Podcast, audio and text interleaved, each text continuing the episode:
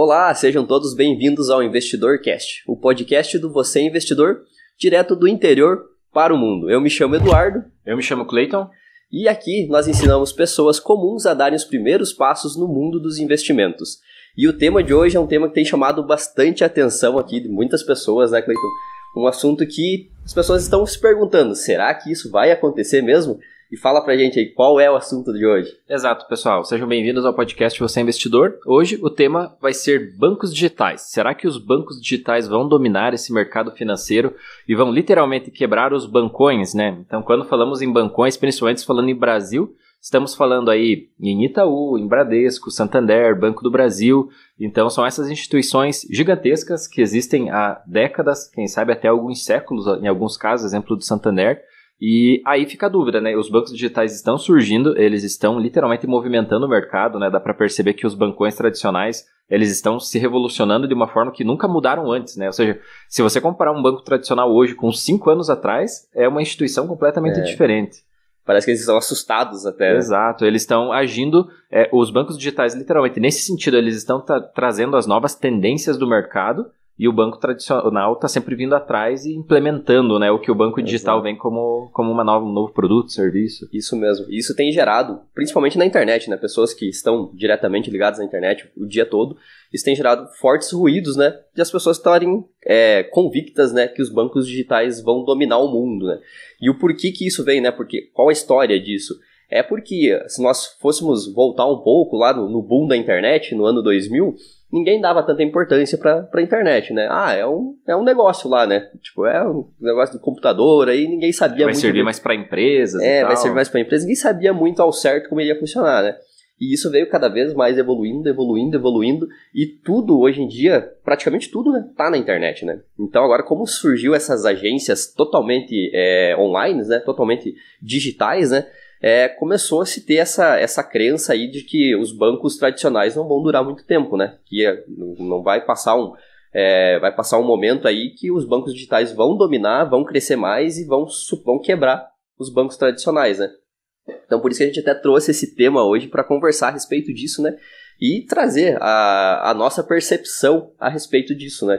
Exato até é, algo, e veio essa divisão, né? Parece que bancos digitais são contra os bancos tradicionais e está se criando uma rixa, até porque no mundo financeiro, para quem investe em ações, nós temos alguns bancos digitais que estão na bolsa, né? Então, alguns bancos digitais é, tiveram uma valorização, até de certa forma exponencial, desde o seu IPO, exemplo do Banco Inter, tem Banco Pan, que está é, dentro da, da nossa bolsa também. São bancos que eles estavam tendo dificuldades né, na, na época do tradicional, e aí eles vieram para o digital e, e, foi um plano que deu certo, né? Porque quando se fala em digital, é mais barato, é menos oneroso, né? E você consegue ter uma escalabilidade maior. Ou seja, ao invés de você colocar uma agência em uma cidade para atender 5, 10 mil clientes, um exemplo, ou né, numa cidade grande mais, só que em média, uma agência ela não consegue suportar muito mais do que, um exemplo, 20 mil clientes, né? Vai ser difícil isso. Aí o banco já começa a dividir em mais agências. Coisa que no digital é um aplicativo que você baixa, instala e você tem em um único ponto, um exemplo, São Paulo, a sede do banco, ou no caso do Banco Inter, que é Minas Gerais, né? Você tem em Belo Horizonte, você tem tudo centralizado em um único ponto e você consegue fazer esse atendimento a nível nacional, né? Ou seja, por um aplicativo a pessoa chama no chat, uma pessoa lá na central do banco vai responder. Isso é redução de custo, né? E Exato. aumenta a escalabilidade. Então, lógico, o lucro dessas empresas dobrou, triplicou é, no curto prazo e isso os investidores viram como algo positivo, então essa ação se valorizou mais do que uma ação no banco tradicional.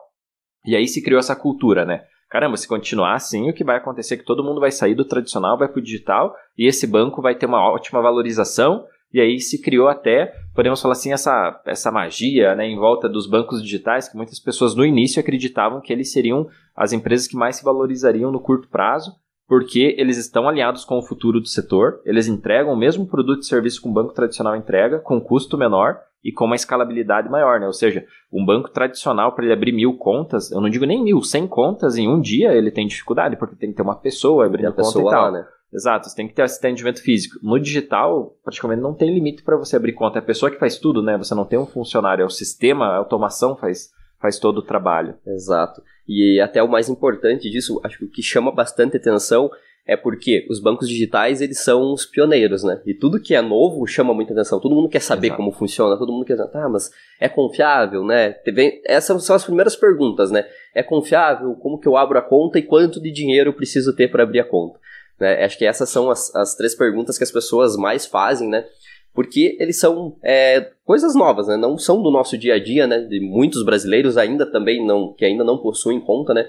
Até o banco digital que mais tem contas é, digitais é o Nubank, né? Até, até o momento, né? Que ele está na sexta colocação, acho. Sexta, sexta colocação, entre, isso aí. Entre todos os bancos brasileiros, né? Que tem, eles têm 20 milhões de contas, é isso, né? Olha, eu acredito que chegou a 20 milhões, algo 20, assim. Alguma coisa assim, né? Então, é, então isso ainda é algo muito novo para as pessoas, né? E elas estão se perguntando se isso vai durar, né? Se, se isso vai dominar o mercado, né? E acaba assustando até as pessoas. Tá, será que a minha agência aqui vai sair daqui? Será que eu vou perder o acesso da minha agência? Será que ela vai quebrar? E, e voltando nisso, agora até dá pra gente voltar, tem uma, uma, uma analogia e uma história, né, que é verídica, né, que aconteceu há, há um, alguns anos atrás, algumas décadas atrás, né, que é a história da Kodak, né. O que aconteceu com a Kodak? A Kodak, ela era uma gigante da fotografia, né, onde ela tinha tudo, ela tinha câmeras de, é, desculpa, ela tinha câmeras fotográficas, ela era dona da empresa que fazia o papel, ela era dona da empresa que tinha os, os produtos para imprimir no papel, as tintas, né? Ela era dona da empresa dos filmes, né? Ela tinha todo um ciclo, né, de empresas, até que um dia teve um engenheiro lá que teve uma ideia e criou a câmera digital, né? E aí o que, que aconteceu? As pessoas ficaram, o, o, se surpreendeu toda a Kodak, né, e tal, ah, uma câmera digital, que legal, vai revolucionar, né? Parecia a imagem num, num visorzinho pequeno na própria câmera. Só que aí eles começaram a pensar, mas como que eu vou criar isso se isso pode quebrar com várias das minhas empresas, né? Como a gente vai colocar isso no mercado? Quem, e daí ninguém mais vai comprar papel, ninguém mais vai comprar filme, né? Então a minha fábrica de, de tinta para impressão vai falir, né? E o que aconteceu? Eles engavetaram esse projeto, né? E daí você pode até concluir a história, né, Cleiton? É, exato. E o que, o que aconteceu foi que é, esse engenheiro, esse projeto foi parar na Sony. A Sony desenvolveu até, até por muitos anos, a Sony é, com as câmeras Cybershot, né, foram consideradas uma das melhores aí do mercado. E a Sony fez esse mercado, criou e ele estava, como estava é, digital, né, ele está totalmente alinhado com a tecnologia. A tecnologia em 5, 6 anos ela se revolucionou e as câmeras digitais vieram junto com uma facilidade maior na questão de edição, entre outras coisas, por ter já esse, é, o produto já é digital, né?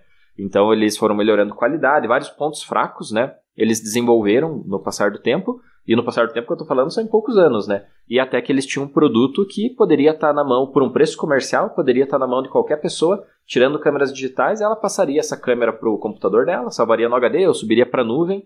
Enfim, é, até isso foi um dos presidentes da Kodak, ele falou na época.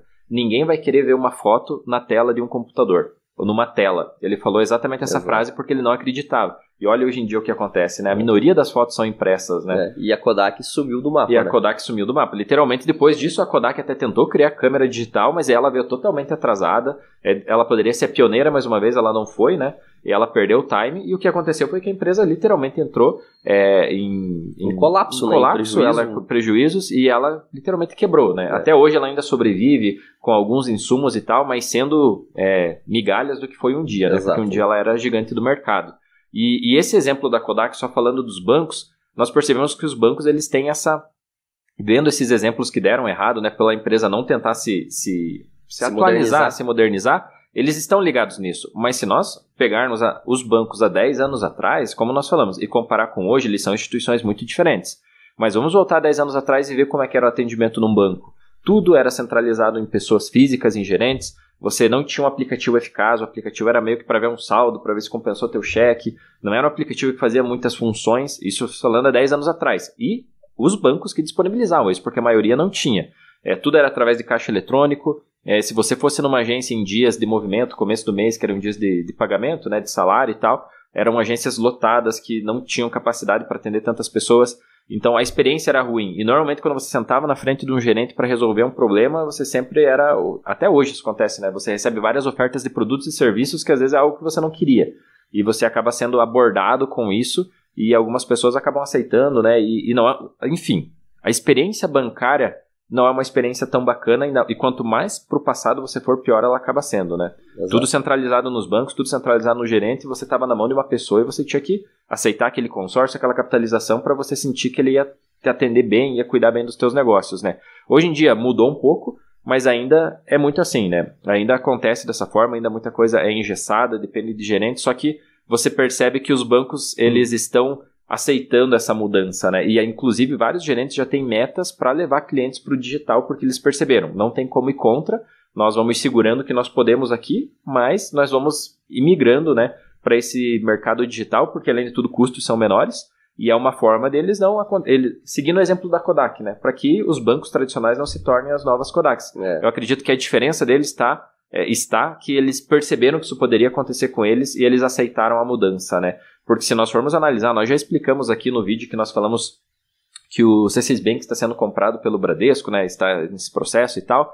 Nós explicamos já que nos bancos, o sistema financeiro nosso ele é tão concentrado em poucos bancos porque existe um histórico de aquisições em que os grandes bancos compram empresas menores revolucionárias que estavam mudando o mercado. O que, é que eles fazem? Eles englobam, né, incorporam essa empresa, colocam o nome da placa e, verem, e tentam segurar. Né? Eles trazem aquela tecnologia para eles, mas que não tire o mercado deles. Exato. No exemplo do Bradesco com a Ágora, né? A Ágora era a maior corretora do país na época, uma das maiores, só perdia para o Credit Suisse. Se eu não me engano, foi lá em 2008. O Bradesco comprou por uma paulada, muito cara na época, a Ágora e ele literalmente matou o nome Ágora, né? E, e já seria algo que estaria indo para a linha que hoje a XP tem, assessores de investimento, uma corretora com um aplicativo, etc. e tal, é, digital, né? Eles estavam indo nesse ramo, ou seja, o, quem sabe essa aquisição atrasou o mercado em algum, alguns anos, né? Exato. Então o nosso mercado brasileiro é tão concentrado analisando por causa disso. Bancos sempre compraram outras instituições e literalmente eles traziam a tecnologia para eles, só que eles traziam de uma forma que não confrontasse com a margem de lucro deles. Então isso atrasou o nosso mercado comparado a outros Exato. mercados. Era, era praticamente um monopólio entre eles, né?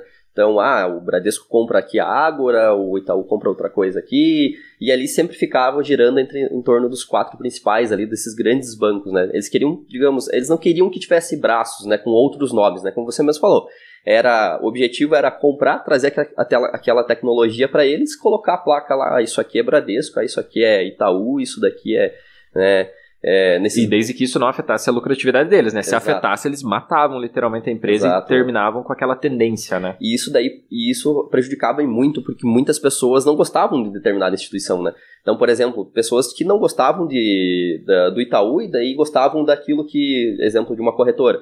E daí elas iam lá utilizar aquela corretora. E se o Itaú ia lá e comprasse e colocasse o nome, né? Eles já deixavam de lado. A mesma coisa acontecia com o Bradesco, né? Quando comprou a Água. Muitas pessoas gostavam da Água, mas não gostavam do Bradesco. Né? O Bradesco foi lá e pá, comprou a, a Água, colocou a placa, agora isso aqui é uma empresa Bradesco, né? Ah, então se é Bradesco eu não quero mais. É, e isso tem acontecido muito, até agora, quando nós fizemos até esse vídeo que fala sobre que o, que o Bradesco está planejando comprar o C6 Bank, né? muitas pessoas nos comentários, né, foram o que mais teve, né, de pessoas dizendo que tô saindo fora do C6 Bank, tô saindo fora do C6 Bank, né, porque eu já não gostava do Bradesco, agora vai ter administração do Bradesco, né, então a gente não vai entrar fundo nesse assunto, mas é, em teoria agora é, é outra cabeça, né, eles mudaram essa visão, né, então é, como a gente vinha nessa história ali que os bancos eles eram muito tradicionais, tradicionais, né, que as pessoas tinham que ir lá é, conversar com o gerente para abrir um, a, aumentar é, um falando do, do Bradesco para ter noção de tão tradicional que era ele não contratava pessoas para ele só contratava pessoa no início da carreira. Quando se fosse já níveis de gerência e tal ele não aceitava pessoas de outras agências de outros bancos porque ele queria criar a cultura dele interna.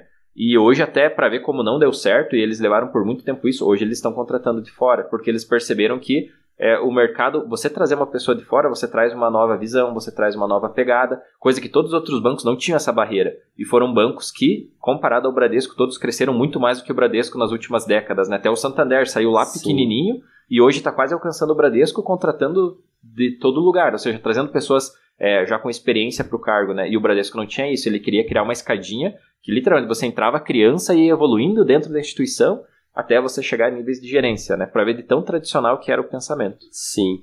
É, e ter, terminando a, a, analogia que o, o, banco ele tinha muito essa pegada de trazer as pessoas lá para dentro e comprar as outras instituições e incorporar, né, colocar o nome. Isso veio migrando, veio evoluindo, né? Pois eles sentiram exatamente isso, que quando eles mudavam tudo pro nome deles, é, a metade dos clientes não se mantia, né? Se perdia. Uhum. Então, por isso eles estão aprendendo com o tempo que sempre que vem uma instituição nova e lucrativa, eles não precisam né, trocar, o nome. trocar o nome, né? E sim apenas fazer parte, sendo sócio e ganhando os lucros daquelas instituições, né? E então agora aqui até com essa pergunta mesmo, né? É, será que com os bancos tradicionais vai acontecer o mesmo, né? Do que aconteceu com a Kodak e eles vão parar no tempo e os bancos digitais vão dominar? Então, na nossa percepção aqui é que não, né? É que esses bancos, os tradicionais, eles têm uma lucratividade muito alta, é em torno de bilhões de, de reais por ano, né? E se a gente for comparar o lucro desses bancos digitais, ainda está na casa dos milhões, né? Muito abaixo de 100 milhões. Exato. Isso é os que estão dando lucro, né? Porque tem muitos bancos digitais que ainda não deram lucro. Então, por essas instituições bancárias, como eles já existem vários, é, vários fatores na, na história que ensinaram, né? Foram um aprendizado de empresas que não se evoluíram e que não adquiriram outras, não, não fizeram esse, esse tipo de, de ação, elas ficaram no tempo e acabaram quebrando. Então os bancos tradicionais eles já estão vacinados contra isso, né? E eles estão, é, com certeza, agora entrando de fato nesse, nesse mundo. Ah, tem a parte da evolução do, tra do tradicional para o digital, né, que está acontecendo, que você até citou, que os bancos agora, os tradicionais, eles estão evoluindo cada vez mais, estão criando os próprios aplicativos, né? E centrais de atendimento centrais digitais, de atendimento você digitais. conversa com humanos, né? Exato, de né? forma digital. Eles estão colocando essa parte digital no, no, no, no banco tradicional, é, e também tem essa parte de aquisição, né? Porque quando eles têm um lucro muito alto, é muito fácil deles irem lá e comprar uma boa fatia de determinado negócio e participar dos lucros, que é como aconteceu agora em, há pouco tempo com a XP, né? Exato. Até no caso que você comentou da lucratividade, os bancos, eles vêm tendo lucro de bilhões, bancos tradicionais há décadas, né? Então eles têm um caixa gigantesco para poder fazer outras aquisições e quando se fala em bilhões, você pode pegar uma empresa nova e comprá-la por inteira até, né? No caso da XP e do Itaú, até foi uma, uma nova sacada que o Itaú teve, que isso trouxe mais uma vez, se mostrou uma tendência para o mercado, que agora os outros bancos estão seguindo muito isso. Foi que aconteceu, foi em 2015, é algo em torno dessa, dessa época, mais ou menos, 2015, 2016. O que aconteceu foi que o Itaú comprou 49% da XP por alguns bilhões, né? E, e nesse contrato que eles criaram, é, esse percentual pode ir aumentando até, se eu não me engano, são é, 2035, algo do tipo, a, o Itaú pode comprar 100% a XP. Ele pode literalmente se tornar dono da XP. Ele vai aumentando exponencialmente ao, ao, ao tempo, né? Então, é, a única coisa ele não pode ter a gestão, né? Ele não vai ter a gestão, mas ele vai ser dono do negócio. Exato. É, então isso mostrou para o mercado, quebrou mais uma barreira, né? Ou seja, eles não mataram a XP, eles não colocaram Itaú no nome XP, eles deixaram a XP continuar no, no nicho de negócio deles, continuaram a deixar eles crescendo, mas eles continuaram colocando 49% do lucro no bolso deles. Então todo mundo percebeu, caramba, que esperto, né? Eles compraram, não colocaram o nome, deixaram é, a XP deixou a XP continuar crescendo, só que eles estão ganhando metade do lucro da XP. E eles podem aumentar a posição dentro da XP com o passar do tempo. E aí que veio agora essa possibilidade do Bradesco estar tá comprando o C6 Bank. E agora o que vai acontecer é isso. Quem sabe bancos é, digitais pequenos que comecem a se destacar no mercado. Se um banco tradicional não consegue crescer no digital, o que, é que ele faz? Compra uma fatia ou a empresa inteira deixa ela crescendo naquele nome, porque ela está correndo é, numa via, né, pegando clientes Exato. que o tradicional nunca conseguiria pegar, né, aquele nicho de clientes, e ele investe nisso, então ele ganha das duas frentes, né, ele ganha numa frente 100% digital, é, que todo mundo fala disruptiva, né, que vem é, com valores completamente diferentes, com valores e custos diferentes, e ele continua no tradicional, enquanto ele ter lucro nos dois, ele vai seguindo com os dois, e com o tempo ele vai vendo onde está dando mais lucro e ele vai mudando a estratégia. Mas até isso, muitas pessoas gostam do digital, até foi algo que nós esquecemos de falar, porque você abre uma conta 100% digital e gratuita e sem custo nenhum você recebe um cartão na tua casa, né? E, e, muitas pessoas se sentem valorizadas por isso, porque num banco você abre uma conta e às vezes você nem recebeu o teu cartão e já descontou uma tarifa, né? uma, uma, uma cesta de serviço. É, você pede um cartão de crédito, vem um limite não tão alto e já desconta uma anuidade, é uma, é, são literalmente uma anuidade, uma de 12, né? Exato. Então as pessoas, tudo era cobrado no banco tradicional e no banco digital não, então muitas pessoas estão gostando também dessa experiência. Exato. E até vale lembrar, até o é engraçado disso tudo da entre falando, se falando Itaú e XP, né? Uh, são praticamente duas empresas que uma possui 50% da outra, né? Então, no caso, o Itaú possui, possui 49% da, da XP.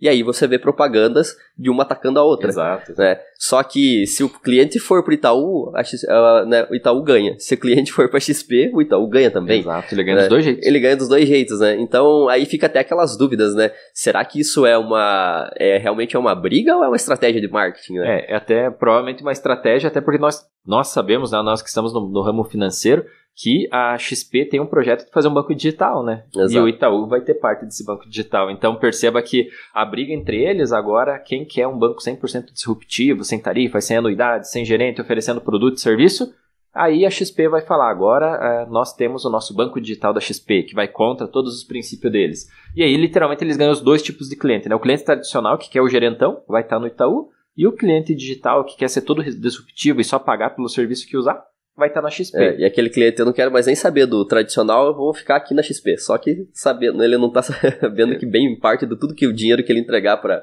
para XP vai para o Itaú também, né? Exato. Então essa mentalidade o Itaú, como sempre, por isso que é o maior banco do Brasil, né? É, se falando em várias estratégias, o Itaú ele é um dos bancos que mais se destaca justo pela ideia, né? E se quem conhece o Itaú ele é sócio de diversas outras empresas que não fazem parte de grupos financeiros, né? Então, ou seja, o Itaú já vem com essa ideia de diversificar há muito tempo. Ele tem uma gestão que contrata pessoas até de instituições de outros países para trazer novas tendências. Ou seja, ele é um banco que vem com essa ideia de gestão muito mais moderna do que outros bancos, né? Como eu falei, exemplo do Bradesco é, o, ele tinha uma linha de gerentes internos e diretores que ficaram a vida inteira dentro do Bradesco. Então, como que eles iam revolucionar se eles viveram só aquilo, né? Exato. Então, essa sacada que Santander e Itaú sempre tiveram de trazer diretores de outros segmentos, Ambev e outras empresas, fizeram com que eles se revolucionassem muito mais rápido. Então, essa questão do tradicionalismo, nós estamos percebendo que não que ela vai morrer, mas ela vai se adaptar, porque o digital vai tomar conta. A única questão, nós acreditamos né, que vão existir Itaú, Bradesco, Santander 100% digitais, né, de pessoas que querem. Ao mesmo tempo, eles vão se tornar sócio de outras empresas é, totalmente digitais e com a ideia de ser contra bancos, né? Só que eles estão recebendo, é, sai de um bolso e, e entra no mesmo bolso, né? É, só tem a troca de bolsos mas fica na mesma calça, vamos falar assim, fica na mesma empresa, né? Exatamente, então, só tem a troca nada. de bolso, mas fica na mesma calça. Essa é uma ótima analogia. É, e complementando até a parte que você citou a respeito do, do custo que um banco tradicional tem para manter uma agência, né? Então, isso que a gente já vê uma evolução bem grande, principalmente do Bradesco e do Itaú, que, são, que estão fechando agências, né? Eles são chegam, recordistas. Eles são recordistas, né? eles chegam a estar fechando até 400 agências por ano. Então imagina quanto é isso, né? 400 agências, imagina quantas pessoas trabalhavam dentro, digamos que tivesse, cada agência tivesse aí 10, 20 pessoas trabalhando, né? É uma multidão de pessoas que estão deixando, né, pra, de, de economia, que vão gerar lucro, é, desculpa, vão gerar economia para as instituições, né, para os bancos, né? E aí com o digital, é aquilo que você falou, dá para abrir aí milhões de contas, né? E ter um robô lá respondendo no, no chat lá, né? As perguntas mais básicas e padrões, né? Porque... Isso. 80% das perguntas é a mesma coisa. Exato, 80% das perguntas são padrões, né? Ah, como que eu abro a minha conta? Eu quero mais limite de crédito, eu quero quanto que vem o meu cartão. Então são perguntas simples, né? Que o banco consegue ter uma referência e responder automaticamente. É, então, isso, essa parte da evolução é muito nítida, né? Por conta dessas, desse fechamento das agências, você já vê que eles estão tomando precauções, né? Que eles estão tomando ações para que não fiquem para trás, né? Para que o digital também prevaleça no setor deles, né? É, exato. Até se falando no fechamento, né, de 400 agências no ano, é mais do que uma agência por dia, né? E o que, que acontece? É, até você pensa, pô, uma agência tem 20 pessoas ou 10 pessoas, significa que essas 10 pessoas vão ser demitidas? Não, não significa que essas 10 pessoas da agência que fechou vão ser demitidas. Significa que essas 10 pessoas dessa agência, se elas são ótimos funcionários, eles vão ser remanejados e algum funcionário que não está respondendo os números do banco vai ser demitido. Ou seja, significa que vão ter 10 demissões, mas não significa que vão ser 10 demissões naquela agência, porque o que acontece aí são remanejados. Exemplo, ah, todos eles estão numa cidade, um vai ser transferido para tal cidade, outro para outro, outro para outro, ou seja, eles vão ser remanejados só que nessas cidades eles vão cobrir espaços de pessoas que, quem sabe, não estavam contentes, não estavam batendo metas, esse tipo de coisa, né? Estavam querendo sair do banco, então aí o banco vai conseguindo fazer esse remanejamento lógico, para quem tem é, mobilidade, né? Para quem está disposto a mudar de cidade. Pessoas que não têm essa mobilidade, quem sabe, vão perder o emprego mesmo sendo bons funcionários, porque o banco falou, tem uma vaga para você, mas é a 200 quilômetros daqui. Se você não puder ir, essa agência vai ser fechada, né? Então, é que fique bem claro isso, porque as pessoas às vezes também têm visão. Ah, fechou a agência, todos os funcionários dessa agência, independente de ser bom ou ruim, eles são demitidos. Não. Eles são remanejados, mas eles vão cobrir espaços de funcionários que não estavam batendo metas e tal, é. não estavam agradando Al os números do banco. Alguém vai cair, né? Alguém vai cair. Em resumo é isso, alguém vai cair e aí essas pessoas que têm mobilidade, elas vão se adaptando, né?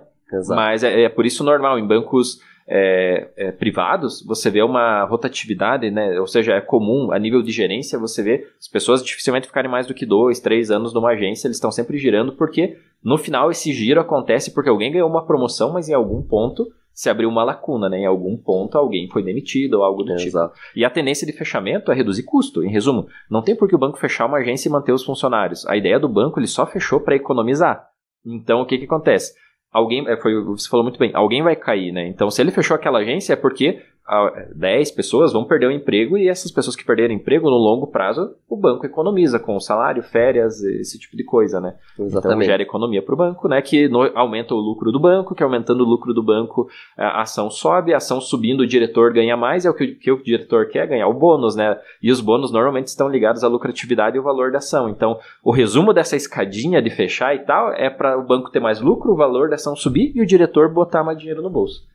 Mas nem tudo também são flores, né, Cleiton? Então, se a gente for olhar agora até a parte um pouco. Não seria desvantagem, mas uma parte que vem afetando os bancos digitais e que não aparece tanto, né, para quem está começando agora, quer abrir uma conta digital, é que o número de reclamações no Reclame Aqui dos bancos tem sido topo de linha, né, dos bancos digitais, né?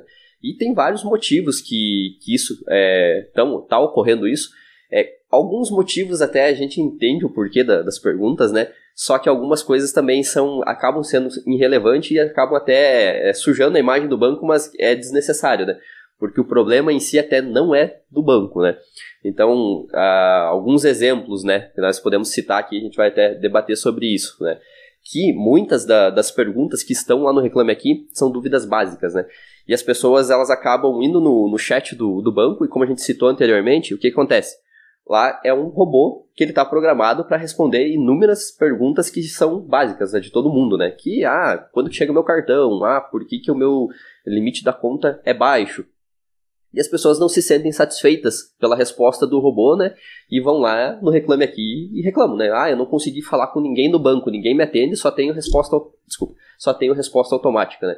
E isso acaba se tornando campeões de, de reclame aqui, né? Como outras, como outras dúvidas também que são básicas, mas que estão lá, né?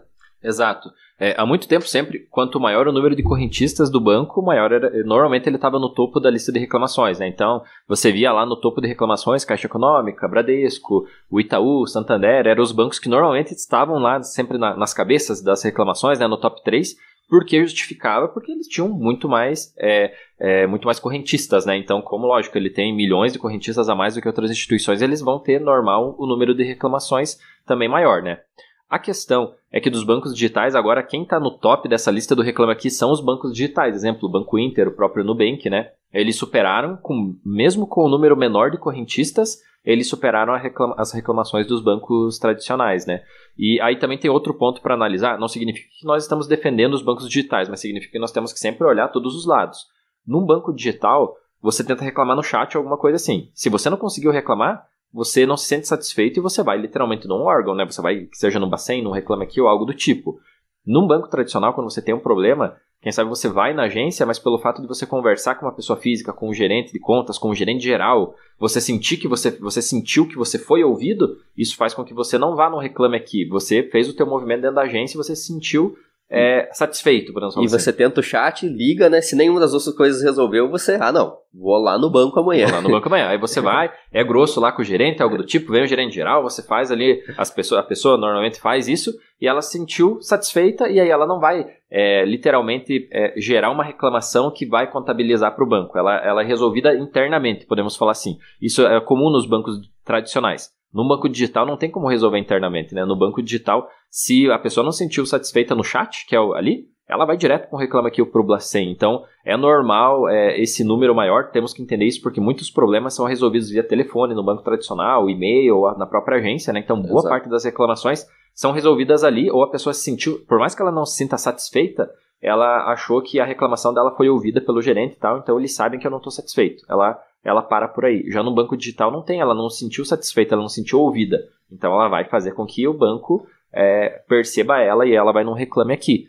Então nós percebemos realmente, hoje bancos digitais são líderes de reclamação, só que também nós temos que analisar esses dois fatores. Primeiro, você vai ver uma, uma reclamação lá, você vai ler, ah, o banco só me liberou mil reais de limite. Estou reclamando aqui porque para mim é muito pouco. Né? Então, tá, mas o banco liberou o limite. Quem sabe não foi o que você queria, mas isso realmente é uma reclamação relevante? Ou algo do tipo, fiz um investimento e agora o banco não quer me liberar meu dinheiro. Mas ele fez um investimento com liquidez, né? ou seja, só com liquidez no vencimento. Então, exemplo, ele fez um investimento para render um pouquinho mais com 90 dias de prazo.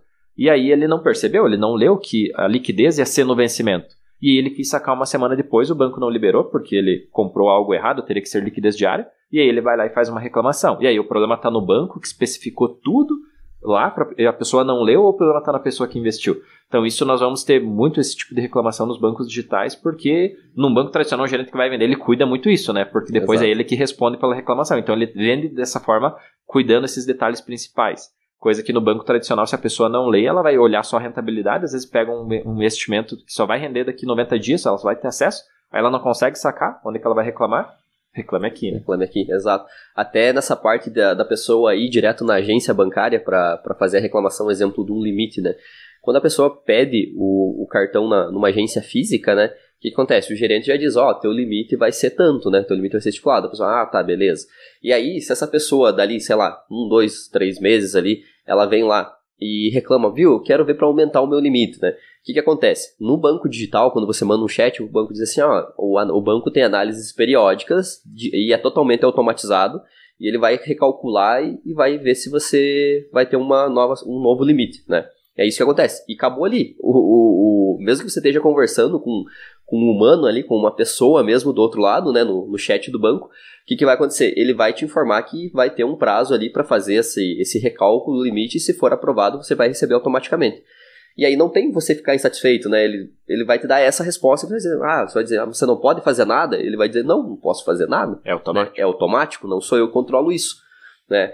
E quando você vai no banco físico, né, no banco tradicional, o que acontece? Você chega lá, senta com o gerente, vai falar para ele, e na maioria das vezes o gerente, não, vamos ver para ajustar esse teu limite aí. Né? Então já é uma pegada diferente, né? Vamos ver para ajustar esse Isso. teu limite, né? E daí ele vai, ah, fiz aqui, mandei a solicitação aqui, vou tentar aí dar um, um, aumento nesse teu limite. E o que, que ele faz com isso? Ele posterga aquilo, né? A pessoa se sente confortável porque, ah, ele vai ver para mim daqui uns 15, 20 dias. Pode então, ser que o meu limite aumente. Pode ser que o meu limite aumente. Já no banco digital, não, a pessoa foi lá, recebeu o tapa na cara na hora ali, é. ela já fica meio brava, ela já vai lá no reclame aqui, ó, não, não adianta, esse banco aí, o limite é muito ruim e eles não aumentam o limite, né? Exato, e já gera uma, reclamação. É, então isso vai ser bem comum, então é só esse filtro que tem que ter, né? Primeiro, reclamações que a pessoa é o erro da própria pessoa, no final das contas, que não leu. E segundo, que é uma tendência das pessoas irem reclamar no Reclame Aqui porque ela não se sentiu ouvida, coisa que num banco tradicional, né? Você tem essa, esse contato humano que ele sacia mais, né? Dúvidas, esse Exato. tipo de coisa, a pessoa se sente ouvida. Então, é, é isso.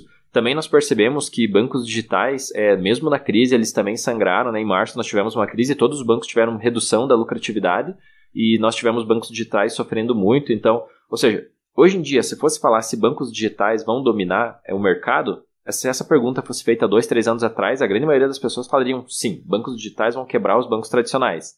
Hoje em dia a resposta já é diferente porque todo mundo percebeu que é, os bancos digitais eles têm também certas limitações, né? Porque o, o, tem muita bala na agulha os bancos tradicionais, eles têm muito lucro, eles têm muito dinheiro. Se os bancos tradicionais quiserem comprar todos os bancos digitais, eles teriam dinheiro para comprar. Eles compram e sobra dinheiro. Ele compra e sobra dinheiro. Então nós estamos falando em níveis de instituições muito diferentes, né?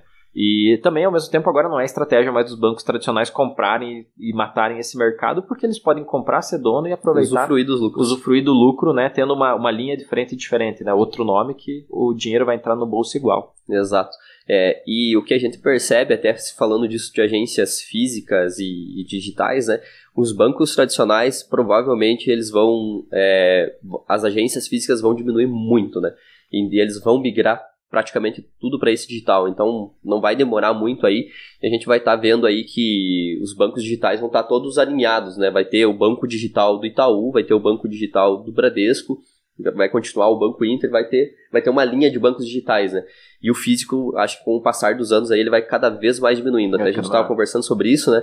Que talvez vai chegar um momento ó, que agências físicas você vai de, dos grandes bancos você vai encontrar só em grandes centros, né? Exato. Talvez uma agência grande lá para ser até um, lugar para as pessoas visitarem, né? Exato. Né? Como acontece com os bancos digitais, né? O Banco Inter tem uma, uma, uma sede, sede, né? Bem grande, mas é uma, né? É lá no, em Minas Gerais, né? Isso.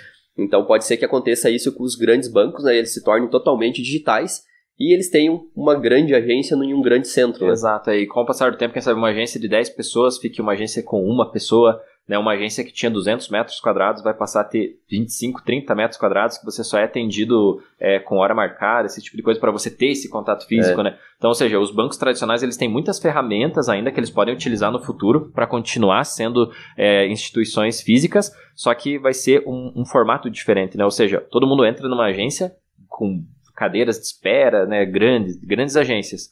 E quem sabe isso num, num futuro seja literalmente um escritório que vai ser do banco, né? Com uma pessoa, um gerente só, fazendo tudo, pessoa física, pessoa jurídica, abrindo conta, fazendo tudo, mas também ele vai ter esse pé digital, né? Ele vai ter esse contato físico e grande parte da, das resoluções vai ser no digital, né? Então, ou seja, tem, tem, tem, muitas ferramentas que os bancões podem trabalhar, mas mesmo assim, uma agência de 10 pessoas se transformar em uma é uma economia bem considerável né, para o banco. Então, ainda assim, ele continua sendo físico e reduzindo ali várias vezes o custo dele. Né? Exatamente. Então, se essa era a pergunta que era para ser respondida nesse podcast, né, os bancos digitais vão dominar, vão quebrar os bancos tradicionais? Na nossa percepção é que não, né, Cleiton? Isso não vai acontecer. E o que vai acontecer é que vão todos se alinhar, né? E, vão, e vai ter essa, essa linha de bancos digitais, né? Todos eles vão ir para o mundo digital, né? E aquele banco, talvez, que se sentia ameaçado, vai acabar comprando outro, mas mesmo assim mantendo o nome, né? Para que aproveite da lucratividade. Então, o que a gente pode ver aqui é que vai ser uma evolução, que eles vão caminhar lado a lado, né? É, participando ou não dos lucros da, né, da instituição menor mas não vai ter como o, os bancos digitais que estão surgindo agora dominarem e quebrarem as instituições, né? a não ser que elas, as instituições parem no tempo e adaptem o estilo Kodak ali, não façam mais nada, né? Exato. Então, é, é, na nossa percepção, isso não vai acontecer, né? Exatamente.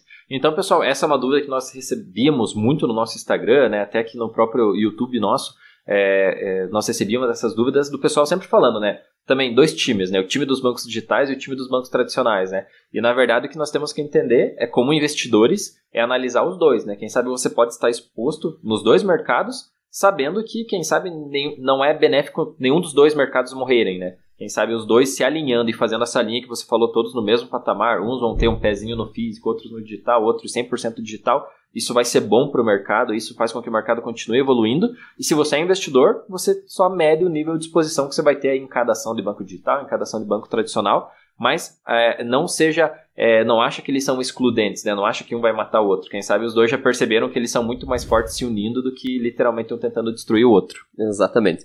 Se você gostou desse podcast, continue acompanhando os nossos outros canais também, nos visite lá no Instagram, no você.investidor e até mesmo no YouTube, né? YouTube barra você investidor e acompanhe todos os nossos vídeos e os nossos conteúdos.